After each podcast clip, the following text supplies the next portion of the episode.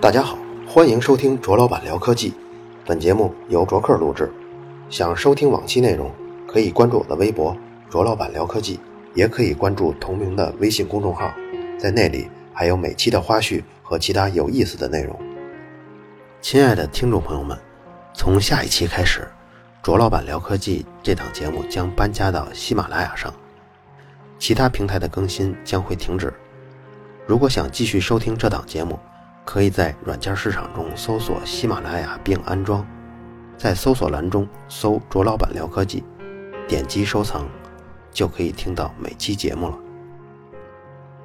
太阳离我们距离很远，就算是光，也要用八分钟时间才能走完这段距离。听完这个故事，你可能会发现，原来人类对太阳的认识远多于对地球的认识。我第一次认识到这一点时，也非常的惊讶。相对来说，研究太阳系内的星体已经不是天文学的主流，即便是太阳系内的研究课题，也主要围绕着行星的地理展开，比如说像火星的地貌啊，古神星上是不是有水啊，水在哪儿啊？咱们这个太阳的故事，是从1919年说起，那一年人类第一次验证了广义相对论。爱因斯坦回忆起这段日子是这么说的：“那时候我还在伯尔尼专利局。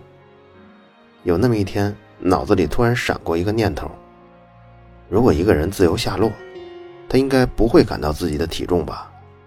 这个念头呢，就是著名的等效原理的雏形。什么是等效原理呢？就是说啊，只要你选取一个合适的、拥有加速度的参考系。”那当前描述的运动规律中，和引力相关的项就可以去除了。你在小区域中是无法分辨这是引力场还是加速度，这两者是等效的。当然，更深一步说，这是弱等效原理。还有一个强等效原理。强等效原理是推广到黎曼几何空间中的一个原理。当然，这就非常复杂了，咱们不讨论。这个弱等效原理，初中的物理知识大概就能理解。虽然爱因斯坦关于这个问题的论证都打着相对论的名号，但其实把光线当作牛顿引力场中运动的普通物质，也可以得到大致相当的结果。后来有人发现，其实早在一百二十多年前，就有人得到过这样的结论。谁呢？是卡文迪许。他在一篇没有发布的手稿中就指出过，星光会在引力场中弯曲。不过爱因斯坦当时不知道这些事儿，而且爱因斯坦的结论远远深于这些仅仅基于牛顿力学推导出来的一些内容。下面就是如何验证爱因斯坦的预言。他预言光线会在引力场中偏转。当时爱因斯坦就提出过一个例子，比如你抬头望。一颗星星就在太阳近旁，但实际上这是光线经过太阳偏转后让你看到的效果。星星的位置实际并不在那个方向。当太阳不在那个位置的时候，星光经过那里就不会被引力场偏转。于是你继续抬头看的话，那颗星星的位置就变了。刚才说的这个星星的位置呢，就是爱因斯坦的预言。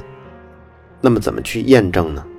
呃咱们先解释一下啊，虽然太阳离我们很远，但相较于其他一些恒星来说，太阳对地球上的人来说，位置变化还是太大了。恒星之所以称为恒星，就是因为它们的位置相对于仰望星空的人来说，位置几乎是恒定的。虽然这些恒星在遥远的地方也许围绕着某个中心在公转，但因为距离是如此之远。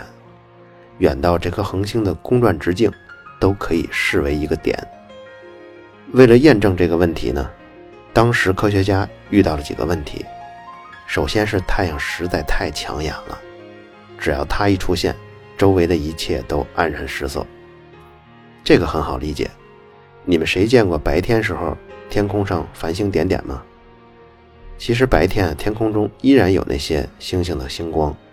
只不过因为太阳光是太强了，我们肉眼无法从太阳光的背景中识别出星星的光，就连角度离太阳很远很远的星光都看不到，那就更不要提我们要验证广义相对论中太阳附近的光线被偏转的那颗星的星光了。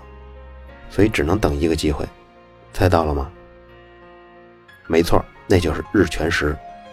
爱因斯坦根据完整的广义相对论计算出的偏折角度是1.75角秒。咱们刚才说过，即使不用广义相对论，就算把光线当作牛顿引力场中的普通物质来计算，也会产生偏折，但这种偏折计算之后的结果是0.83角秒，差不多是广义相对论中的一半。不过当时科学家对到底是0.83。还是一点七，不是那么关注。他们最最最关注的是光线是否偏折了。而且由于当时没有航天飞机啊、空间站之类的东西，只能在大气层内部观测，所以大家都对测量的误差不太乐观。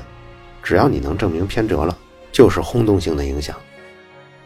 先说一下哈，角秒是什么东西？三千六百角秒就是一度。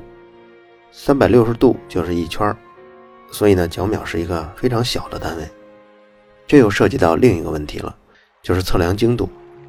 如果你只给很少的时间让它测这个几角秒或者零点几角秒，可能效果就不是特别好。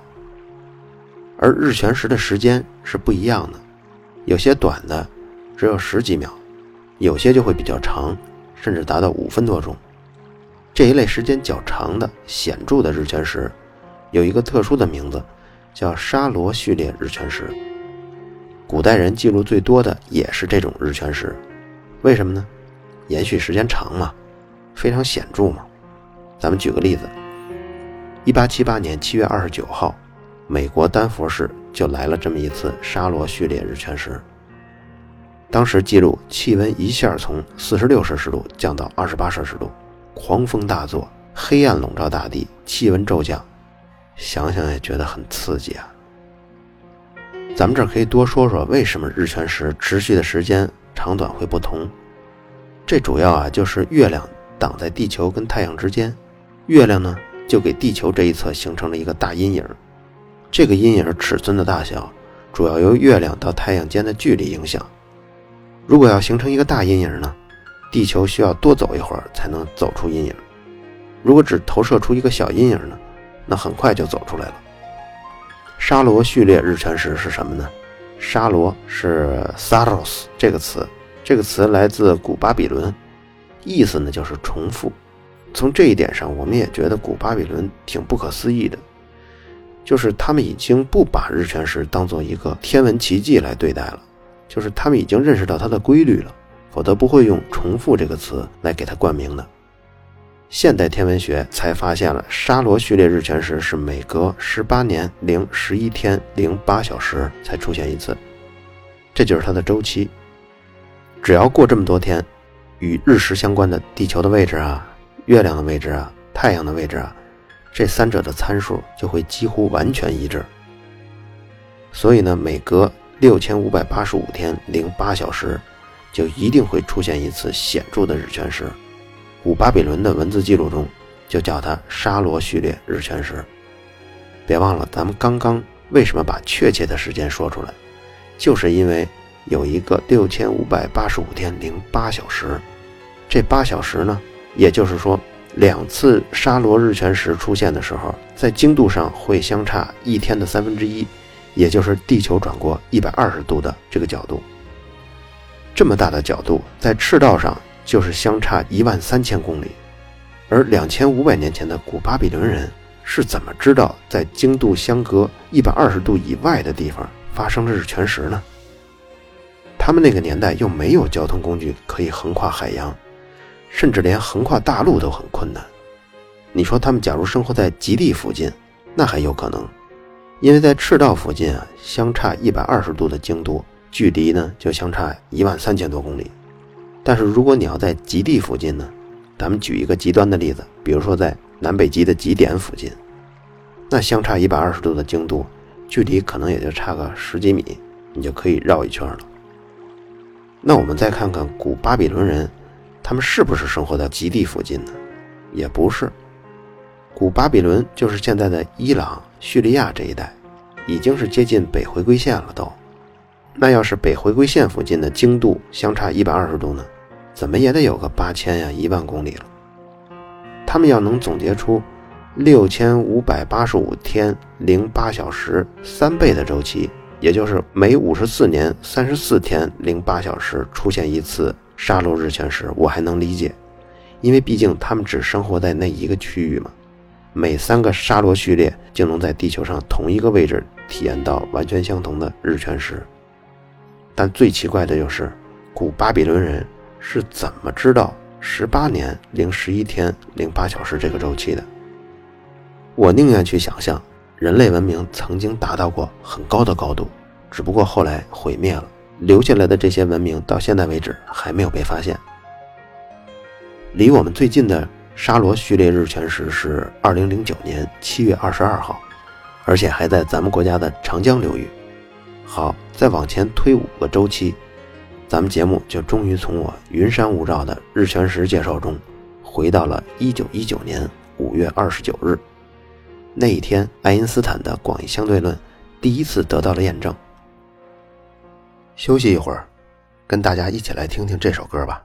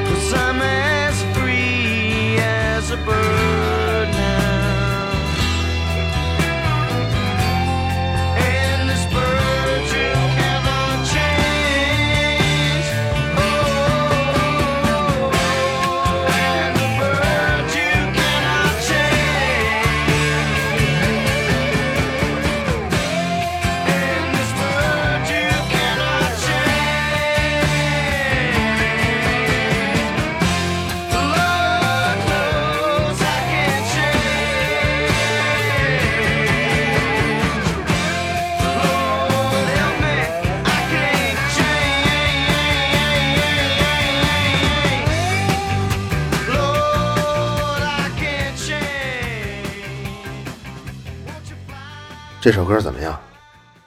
咱们继续来说故事。好，再往前推五个周期，咱们节目就终于从我云山雾罩的日全食介绍中，回到了1919年5月29日。那一天，爱因斯坦的广义相对论第一次得到了验证。谁给他验证的呢？英国皇家天文学会的爱丁顿。介绍这次验证之前，介绍个序曲。自从爱因斯坦发表了关于验证广义相对论的说法以后，最敏感、最早动手的是柏林天文台一个很不出名的天文学家，叫弗洛恩·德利希。爱因斯坦很高兴有天文台的人来主动找他讨论这个细节。不过，由于这个弗洛恩·德利希很不出名，也不是领导，所以也没钱，没钱就没法带着设备去日全食带观测。爱因斯坦说：“要不你先从各地的天文学家曾经拍摄过的那个日全食照片中选一选，看看有没有光线偏折的例子呢？”弗洛恩·德利希呢一想也是，就回去找了。不过因为拍摄这样一种逻辑的对比照片，在之前从未有过，所以弗洛恩·德利希也没找到。不过这人也不放弃，继续申请经费。一九一四年七月的时候，终于得到了一笔资助。弗洛恩·德利希带着人跟设备，就去了当时测算好最棒的观测点。这观测点在俄国北部。这事儿是七月底办好的。倒霉的是，八月一号，德国对俄国宣战了。那个年代就是第一次世界大战嘛。结果国际友人变成了敌特。很快的，弗洛恩·德利希这一行人就被抓起来了。你说什么也没用了。你们这些人拿着这么高级的望远镜观察我们的军事设备，是不是要想探查我们的秘密吗？你看也没法解释。弗洛恩·德里希直到战争结束之后，才作为战俘释放回国，实在是太倒霉了。不过咱们也多说一句，其实当初就算弗洛恩·德里希没有被俄国人抓起来，也照样会失败，因为当时想到这一招的呀。还有美国天文台的叫坎贝尔的一个天文学家，因为正好在观测那天天气非常糟糕，他什么也没拍到。在广义相对论提出的那个当口，正值第一次世界大战。本来英国和德国之间呢就是死对头，按说什么都应该给封闭吧，结果呢相对论并没有因此而隔绝。验证广义相对论的这个爱丁顿呢，是英国皇家天文协会的秘书。他是从荷兰天文学家的手中拿到了爱因斯坦的这个论文。当时荷兰是中立国，爱丁顿呢是一个理想主义的，而且数学又巨好的这么一个天文学家。他当时呢就被爱因斯坦的广义相对论给迷住了。关注这个成果的科学家呀，很多都会卡在数学处理上，因为确实有一些复杂。为什么呢？因为之前的物理学家对广义相对论采用的这个黎曼几何。大家都不熟悉，比如曾经就有记者采访过爱丁顿，问他：“据说世界上有三个人懂得广义相对论，而您就是其中之一，是不是这样呢？”记者看爱丁顿没有回复，哎，您还是别太谦虚了，您说是不是？你也算懂的吧？结果爱丁顿回答：“啊不，我是在想那个第三个人是谁。那什么意思呢？就是说我肯定是了，实际上我是默认。”还有一个人，那肯定是爱因斯坦嘛，人家写的相对论。那第三个人是谁呢？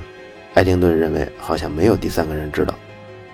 还有一个流传很广的传闻是《纽约时报》散布出来的，说爱因斯坦啊，有一次把自己的一部分手稿交给出版商的时候，曾经告诫对方理解他理论的不超过十二个人。当然，这个故事的真实性已经无从可考。但从钱德拉塞卡给爱丁顿写的传记中来看，广义相对论的难度确实被夸大了，而且这种夸张呢，不光是在媒体上，甚至在科学界中也被夸大了。按钱德拉塞卡的原话说，如果不是当年人们夸大了广义相对论的难度，很多在一九六几年的工作，其实在一九三几年就能搞定了。注意这位传记作者啊，钱德拉塞卡。他的正式职位是印度裔美国物理学家，在咱们这套太阳的故事中啊，还会出现。他呢是一九八三年的诺贝尔物理奖得主，他为爱丁顿写传记，所以这本传记中所写的关于广义相对论的难度，在当年学术界都被夸张了。我觉得参考性还是非常非常高的。一九一八年，爱丁顿跟格林威治天文台台长商量日食远征计划。这个计划对爱丁顿来说呢，有两个意义。当然，第一个就是科学上的意义，追求真理嘛。第二个是他想摆脱兵役，能摆脱吗？当然能了。一个是天文台的台长跟英国军方打招呼，另一个呢是这次远征本来就需要很长的时间，而且呢又不是在英国本土上。咱们刚刚介绍过，要想测好日全食，就必须要等沙罗序列的日全食，因为这个持续时间久嘛。但是当时在英国本土啊，已经持续了接近二百年，没有轮到过沙罗日全食了。就算是最普通的日全食，也要在经过九年之后才能轮到，而且下一个日全食只会持续二十四秒的时间。爱丁顿只能去找沙罗序列的日全食，他很幸运，那就是咱们之前提到的1919年5月29日。这次日全食持续六分五十一秒。接近七分钟啊！不但时间超级长，而且那个时候太阳所处的位置，那附近有很多亮度非常高的恒星，这种机会就太难得了。不利的地方也有，就是几个不错的观测点呢，都在赤道附近。爱丁顿从其中选了两个位置，一个是在非洲西海岸的普林西比岛，一个是在巴西亚马逊丛林的索布拉镇。爱丁顿经费到位之后呢？不到四个月，第一次世界大战结束，爱丁顿的两支队伍同时出发，一个去南美，就去亚马逊嘛；一个去非洲。爱丁顿亲自带队去非洲，过程的艰辛啊，蚊虫的叮咬啊，天气闷热呀，心情跌宕起伏啊，这些咱们就不提了。听了这么多故事，听一首歌吧。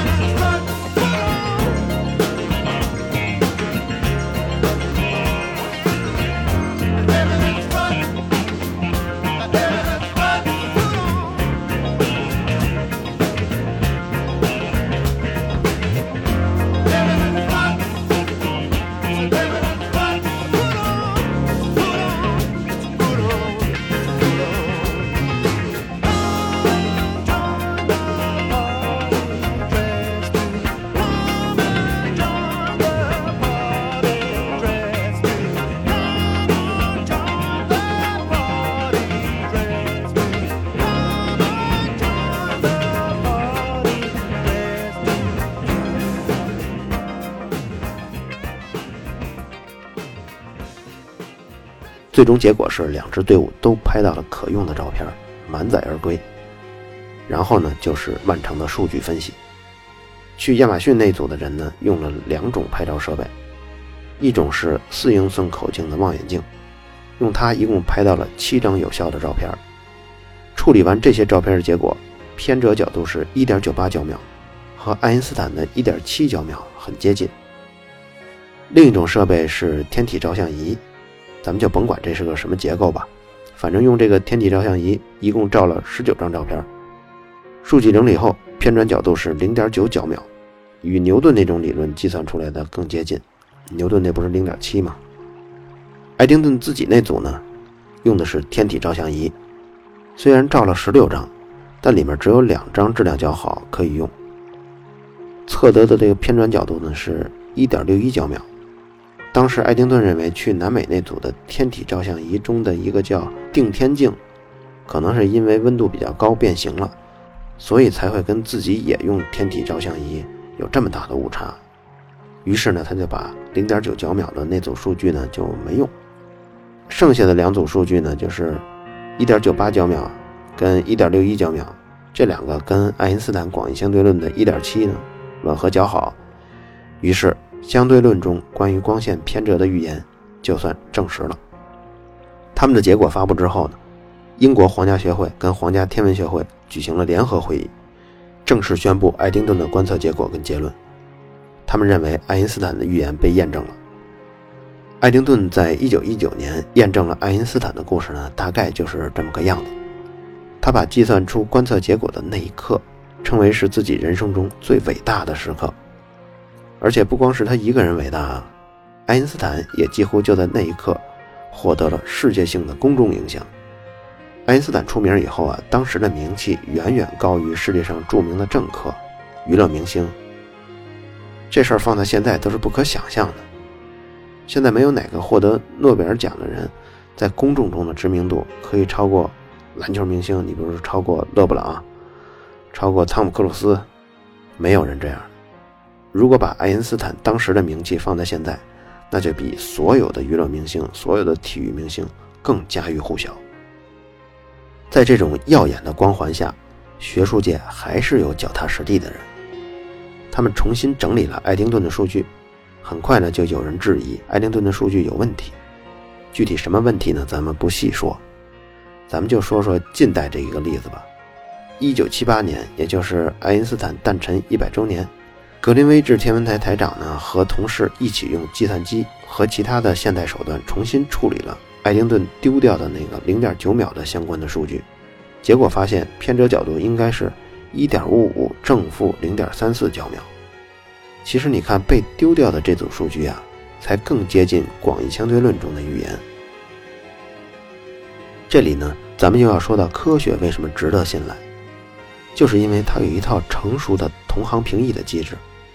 比如爱丁顿吧，虽然他处理数据中丢掉了一些他认为不好的数据，而且理由呢并不是很充分。他说的是因为定天镜受热变形了，但是人家可在论文中实实在在的把所有的测量数据跟照片全列出来了。这就是学术论文的一个要求，他不需要对情感、对数据进行润色。不止广义相对论是这样，其他的科学实验也一样会这样的。无论这个结论证实后将会有多么大的轰动，新的检验都不会停止。直到今天，还有天文学家在验证星光偏折的角度呢，精度呢也从爱丁顿那时的百分之几十提高到现在万分之一的量级。只要你错了，都会被检测出来。科学就是这样一种不断自省的努力，而且从不会停息。放松一下。这首歌我非常喜欢。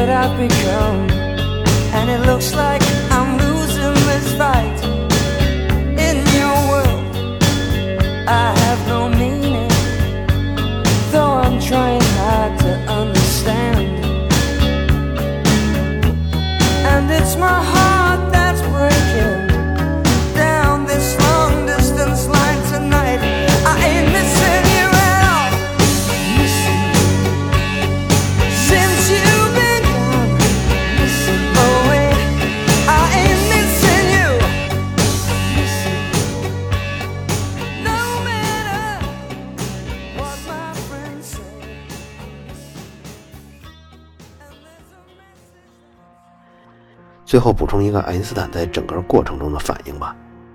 一般来说呢，行业之间是这么看的，比如说纯理科的人瞧不上学工科的，工科的人呢瞧不上学经济的，经济的呢又瞧不上学文史哲的。当然了，这是网上流传的这个行业歧视链条，你可以找找，挺逗的。那么在物理界呢，搞理论的人啊，大都比搞实验的人多一分自豪跟优越感。好像搞理论的人啊，在概率上也更多的超凡脱俗一些，远离世事一些。但爱因斯坦对这个结论的关心啊，可真是不可想的。比如咱们之前说的那个被俄国当成特务抓起来那个倒霉天文学家弗洛恩德利希，他就是一个非常没有名气的研究天文的一个人，终于能凑足了钱去了俄国北部嘛。这钱是哪儿来的呢？其实是爱因斯坦通过自己的影响力呼吁，这样呢，弗洛恩德里希才得到了些赞助。而且当时爱因斯坦还给他回信说，万一你在那个日期之前没有凑足钱，我可以资助你去。你看这真是豁出去了。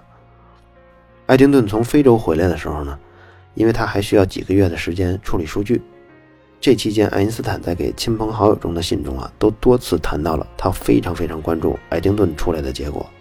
爱因斯坦接到爱丁顿的数据结果之后呢，第一个转告的就是他的妈妈。